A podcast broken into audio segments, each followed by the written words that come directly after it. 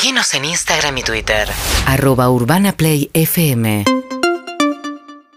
Hoy muy interesante, etapa del cronista, dice los subsidios siguen en alza y representan cerca del 10% del gasto primario del Estado.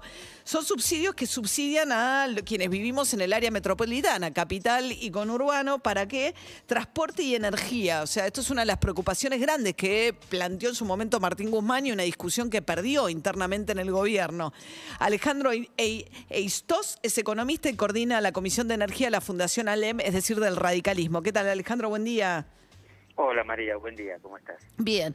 Qué cosa loca, ¿no? Porque eh, así como bajó muchísimo el déficit fiscal, ¿no? Los primeros meses del año, como efecto de que el Estado, digamos, de que perdieron las jubilaciones contra la inflación, como efecto también de del la. IFE, de, la de- desaparición del IFE, del ATP que, que se achicó. el gobierno gastó menos plata en ayuda social eh, y tuvo buenos ingresos por la suba del precio de la soja, el ingreso extraordinario por el tema del impuesto a la riqueza, pero va- mientras todas esas variables, digamos, se acomodaron a la baja, el, sobre todo lo que tiene que ver con el gasto, lo que tiene que ver con subsidios siguió creciendo.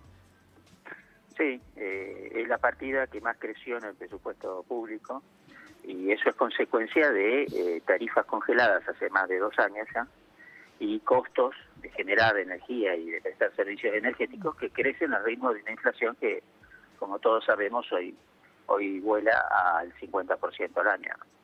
Eh, y eso te genera una masa de subsidios eh, eh, que crece a una velocidad eh, alarmante. Nosotros lo que nos alerta, eh, o, lo que tratamos es, de generar una alerta de la velocidad a la que vienen creciendo los subsidios económicos en, en- en el presupuesto nacional. Ahora, eh, Alejandro, ahí hay una, digamos, el propio Guzmán en un acto con Alberto Fernández dijo que es un, que el subsidio es un, un una subsidio a los ricos, que es malísimo que el subsidio esté concentrado en quienes vivimos en el área metropolitana y que sea indiscriminado respecto al que lo necesite y quien no. Y, y tiene razón el ministro. Eh, el subsidio así planteado como está, hoy es un subsidio generalizado, ineficiente y que representa un dispendio de gastos públicos, de, fondos públicos en un momento donde el Estado este, no dispone de esos, de esos recursos.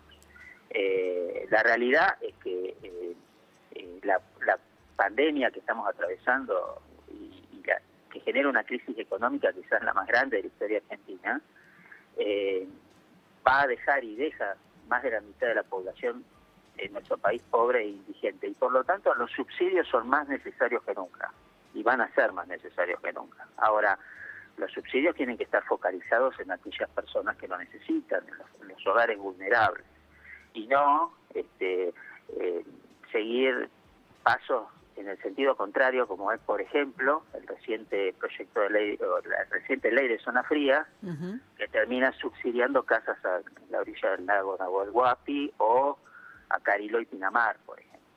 Claro, este es el proyecto que se aprobó por iniciativa de Máximo Kirchner, ¿no? Que le incluye dentro de los subsidios por zona fría una gran cantidad de, ¿no? de, de localidades que son la zona de Cuyo, también el sur de la provincia de Buenos Aires, que empiezan a tener el mismo subsidio que la Patagonia por zona fría. Exacto, es el 60% del territorio de la Argentina, uno de cada dos usuarios que tienen gas por red en nuestro país, que es el 60% de los hogares de la Argentina. Claro, que esa es, perdón, Alejandro, la otra gran injusticia, ¿no? Porque el que recibe el subsidio es el que está. eh, pues, Entiendo lo de la Patagonia, pero fuera de eso, los que reciben subsidios son los que son muy favorecidos, pues están enganchados a la red. Los que están en garrafa, no. Exactamente. Y generalmente los hogares que tienen garrafas son los hogares, los hogares más vulnerables, ¿no? Claro. los más humildes. Entonces, vos ahí estás generando un doble subsidio, porque hay que recordar que en la Argentina todos los que tenemos gas por red estamos pagando la mitad de lo que, o menos de la mitad de lo que vale producir ese gas. A eso se le va a sumar el descuento del 25 por- del 50% perdón, en la factura. Quiere decir que eh, eh, el 50 por- a ver, uno de cada dos hogares de la Argentina va a pagar el 25% del costo del gas. Uno de cada Mientras- dos va a pagar el 25%. Exacto. Claro. Mientras que el 40% de los hogares de la Argentina que no tiene gas, que usa garrafa, que es más humilde en términos generales, No va a seguir pagando la garrafa a precio de mercado. Una locura. Bien, Eso es injusticia. Alejandro Einstos, economista, coordinador de la Comisión de Energía de la Fundación ALEM, que es de- ligada al radicalismo, en base a este informe que alerta sobre la trepada de los subsidios en el peso del presupuesto nacional. Gracias, Alejandro. Gracias a vos, María. Hasta luego. Hasta luego. Urbana Play. 1043